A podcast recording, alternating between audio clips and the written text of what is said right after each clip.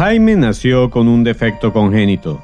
Durante su formación en el vientre de su madre, su mano derecha no se desarrolló. Su brazo solo llegaba hasta la muñeca. Nacer con una discapacidad te obliga a asumir la vida tal como la has experimentado desde que tienes memoria. Para algunos significa no haber visto la luz, un amanecer o el rostro de las personas que amas. Para otros implica no haber escuchado nunca la música o la voz de su madre. Para Jaime significaba solucionar todos sus problemas usando solo la mano izquierda. Un reportero que lo conoció refiere lo siguiente. Escribí por primera vez sobre él cuando tenía 18 años, a punto de irse a estudiar en la Universidad de Michigan. Fui hasta allá para conocerlo a él y a sus padres, pues había sabido de este muchacho de un metro noventa que en todos los sentidos estaba tratando de comerse al mundo con una mano. Una de las cosas que le pregunté fue qué no podía hacer. Hizo una mueca. No puedo meter el condenado botón de la manga izquierda de la camisa, contestó Jaime. A pesar de todas las circunstancias que lo rodeaban, Jaime decidió practicar un deporte diseñado para personas con dos piernas, dos brazos y dos manos en ellos, el béisbol. Y no luchó por crear una liga para personas con discapacidad, decidió apuntar al nivel más alto y exigente en el terreno profesional, llegar al béisbol de grandes ligas en los Estados Unidos de América. Hoy, en Superviviente de Corazón, en tu viernes de historias para tu corazón, te contaré sobre la increíble historia de Jaime y cómo se convirtió en una leyenda viva del béisbol de grandes ligas. Quédate conmigo. Bienvenidos a Superviviente de Corazón, un podcast sobre ciencia, estilo de vida y salud cardiovascular.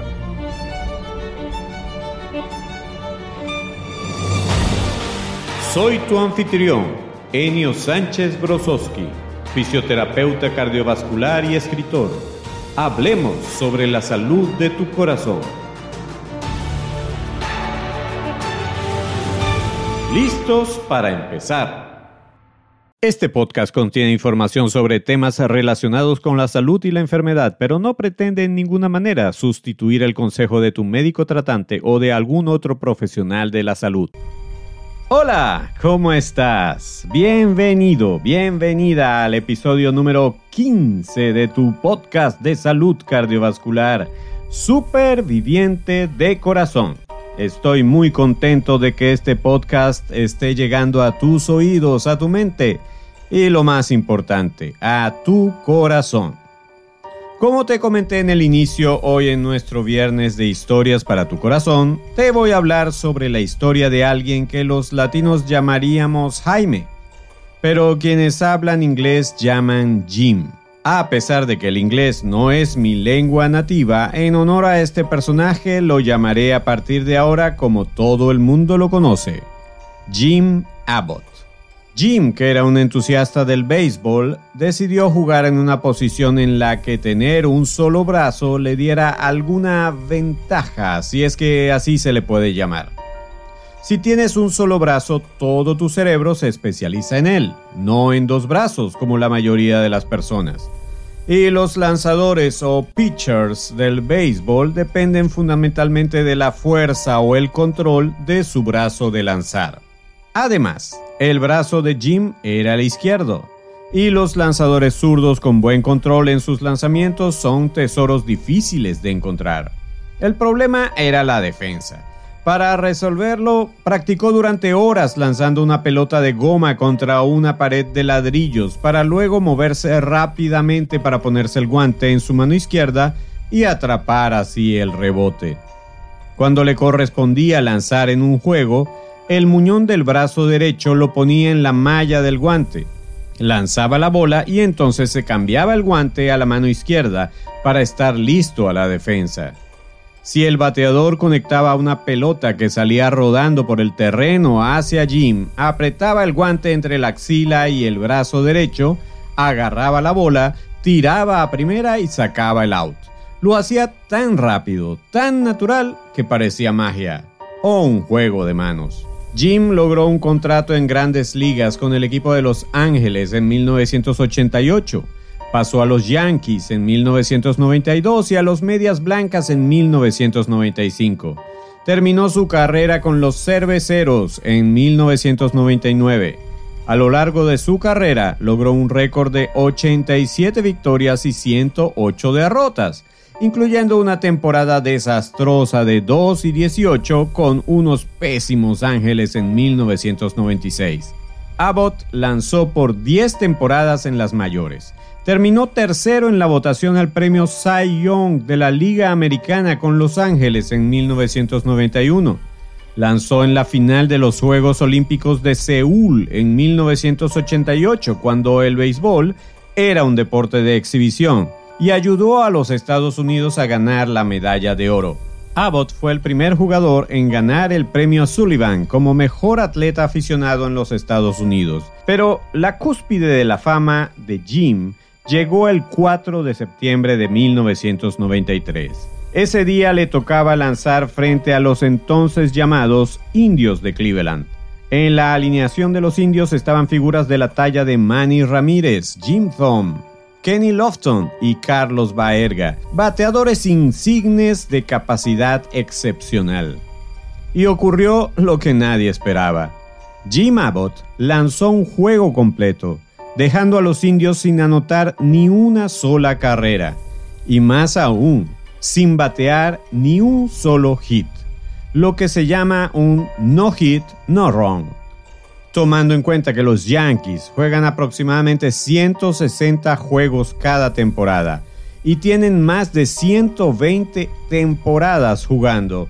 Y en toda esa exorbitante cantidad de juegos, solo 12 lanzadores han lanzado un no hit no run, puedes observar lo extraordinario del récord de Jim Abbott. Pero su récord es único, porque lo hizo lanzando con una sola mano. De Jim Abbott puedes extraer muchas enseñanzas. Te menciono algunas que quiero compartir contigo. En primer lugar, Jim fue capaz de ajustar su visión personal del mundo a lo que él era y a los recursos con los que contaba. Si bien es cierto que le sería difícil enfrentarse a las circunstancias y pudo haber decidido quedarse de reposo, porque no podía hacer deporte, decidió meterse en circunstancias que para él eran más difíciles que para las personas promedio y se preparó para esas circunstancias. Si tienes una enfermedad cardíaca, tus circunstancias pueden parecer más difíciles que para las personas que no la tienen, pero tú te estás preparando para sobrellevar esas circunstancias y estamos aquí para ayudarte a que te prepares, incluso para superarlas. En segundo lugar, Jim eligió un deporte en el que su supuesta desventaja podría ser usada para hacer bien las cosas. Como te dije antes, un cerebro que se ocupa de una sola mano tiene más neuronas disponibles para controlar esa mano. Y Jim, quizás sin saberlo, pudo brillar por el control extra que tenía su cerebro sobre su brazo de lanzar. Si tú enfocas tu cerebro en aprovechar al máximo tu vida, en vivirla de modo súper, si aprendes a estar alerta ante las oportunidades y a planificar tus actividades para lograr tus propósitos, tu desventaja actual será una ocasión oportuna para mejorar tu vida. Y así puedes sacar otras lecciones. Lo importante es que te dispongas a usarlas. Por los momentos te cuento que Jim Abbott es actualmente un orador motivacional. Y con razón. Te invito a pasar a la próxima sección.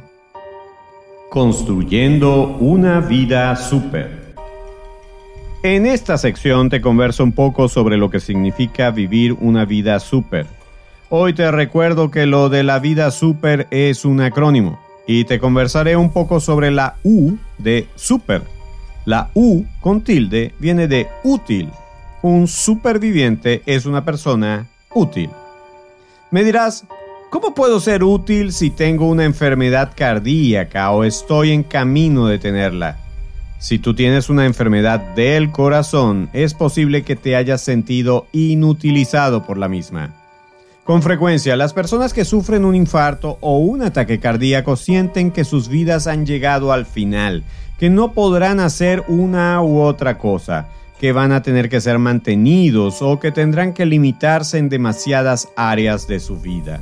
Es cierto que algunas enfermedades como las del corazón exigen que cumplas con un reposo durante un tiempo.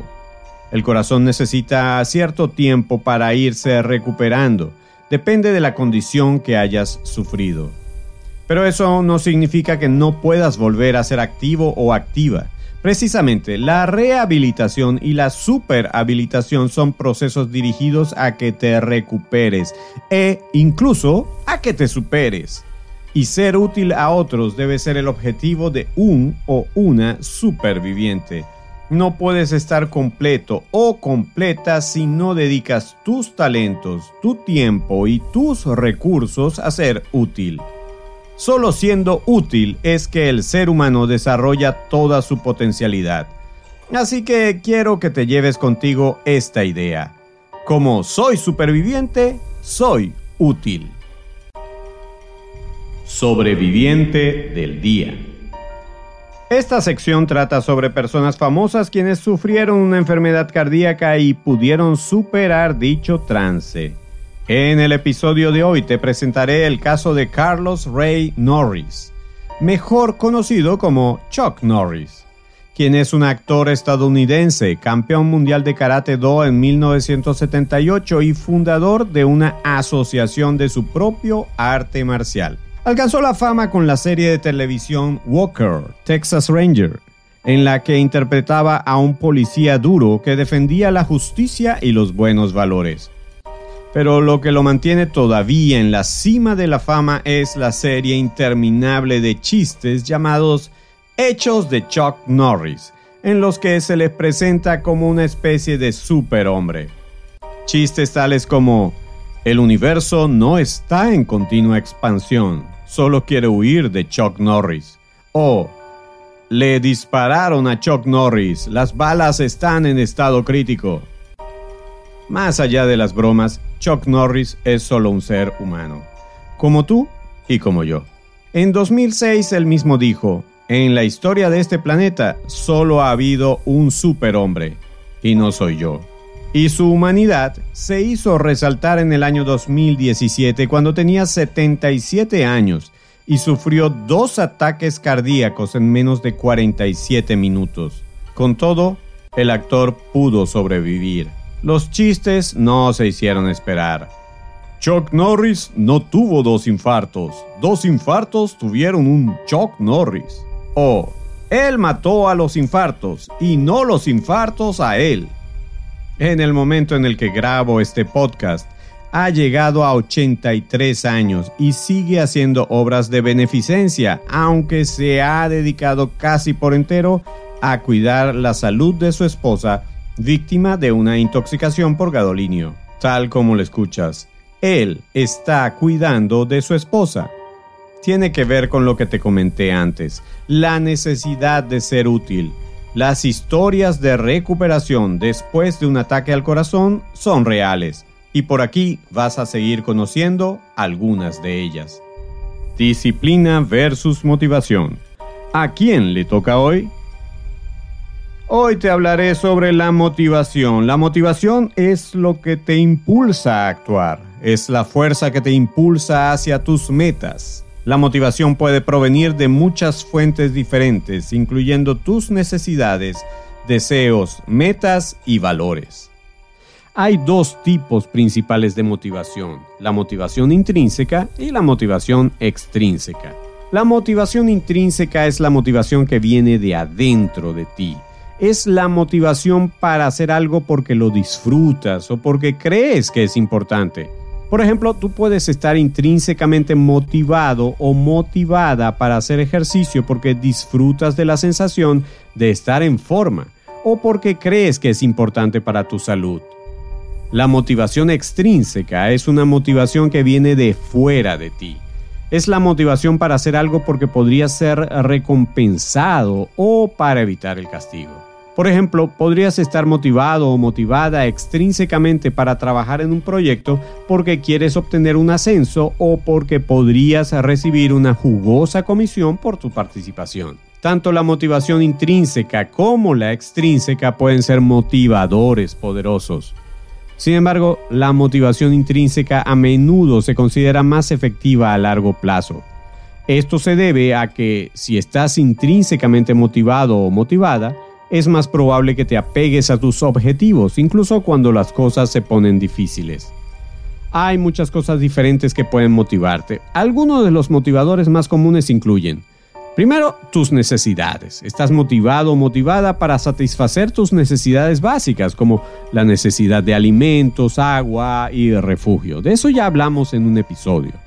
Tus deseos también pueden motivarte. Estás motivado o motivada para lograr cosas que quieres, como un vehículo nuevo o una promoción en el trabajo.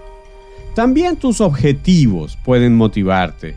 Puedes estar motivado o motivada para alcanzar tus objetivos, ya sean a corto o largo plazo. Y también tus valores pueden motivarte. Estarías motivado para hacer cosas que sean consistentes con tus valores como por ejemplo ayudar a los demás o ser honestos. La motivación es una parte importante de tu vida. Puede ayudarte a alcanzar tus metas, desarrollar buenos hábitos y ser más productivo. Si estás luchando con la motivación hay algunas cosas que puedes hacer para mejorarla. Primero, establece metas claras. Cuando tienes objetivos claros, es más probable que estés motivado para alcanzarlos. Segundo, divide tus objetivos en pasos más pequeños. Esto los hará parecer menos desalentadores y más alcanzables. En tercer lugar, recompénsate por tu progreso. Esto te ayudará a mantenerte motivado y encaminado. Encuentra un mentor o entrenador, es otra sugerencia. Alguien que pueda ayudarte y apoyarte a mantenerte motivado puede ser invaluable. En esto, Superviviente de Corazón quiere acompañarte. Cuídate, es otra forma de estar motivado, porque cuando estás física y mentalmente sano o sana, es más probable que tengas motivación. La motivación no siempre es fácil de conseguir, pero es esencial para lograr tus objetivos. A partir de la próxima semana, la disciplina y la motivación tendrán su oportunidad de brillar en Superviviente de Corazón. Noticiero de la semana. Esta última sección de los viernes trae a relucir algunas noticias que tienen que ver con tu salud cardiovascular. La primera viene del portal medscape.com. Un pequeño parche puede algún día hacer el trabajo del laboratorio de sus pacientes. Un reloj inteligente puede decir mucho sobre la salud de una persona, pero para protegerse contra grandes amenazas como la diabetes y las enfermedades cardíacas, los análisis de sangre siguen siendo el estándar de oro, por ahora. Algún día, un parche portátil podría dar a los pacientes y médicos la misma información, rastreando marcadores en el líquido debajo de la piel, entre y alrededor de las células, llamado líquido intersticial. Si conoce los monitores continuos de glucosa, entonces ya ha vislumbrado este futuro. Estos parches cutáneos que generalmente se usan en la parte posterior de la parte superior del brazo utilizan líquido intersticial para rastrear los niveles de glucosa en sangre en tiempo real. El resultado, todo el trabajo de laboratorio, colesterol, hormonas, electrolitos y más, podría convertirse en un hágalo usted mismo, aliviando las cargas del sistema de atención médica y capacitando a los pacientes con información de grado clínico en tiempo real sobre su salud. Para capturar el líquido intersticial, cada monitor tendrá un pequeño cable o una serie de microagujas de menos de un milímetro de largo que penetran en la piel durante días, semanas o el tiempo que lo use. Una vez colocado el parche, la persona no tendrá ninguna molestia, hasta se olvidará de que lo tiene puesto. La segunda noticia viene del portal helio.com. Los niveles altos de aptitud cardiorrespiratoria pueden reducir el riesgo de cáncer y la mortalidad entre los hombres. Los niveles de aptitud cardiorrespiratoria parecieron asociarse con el riesgo de cáncer y la mortalidad entre una cohorte de hombres suecos, según los resultados del estudio publicados en JAMA Network Open. El estudio de cohorte prospectivo incluyó a 177.709 hombres en Suecia. Los investigadores examinaron la aptitud cardiorrespiratoria, definida como el consumo máximo de oxígeno, y la incidencia y mortalidad por cáncer de próstata, colon y pulmón entre la población del estudio. Los niveles más altos de aptitud cardiorrespiratoria parecieron asociarse con un riesgo significativamente menor de cáncer de colon y cáncer de pulmón, pero no de cáncer de próstata. Los resultados también mostraron una asociación entre niveles más altos de aptitud cardiorrespiratoria y menor riesgo de muerte entre aquellos con cáncer de colon, cáncer de pulmón y cáncer de próstata. Y hasta aquí las noticias de la semana. Es todo por hoy. Para otros episodios, espero contar de nuevo con el privilegio de tu atención. Hasta entonces, superviviente de corazón.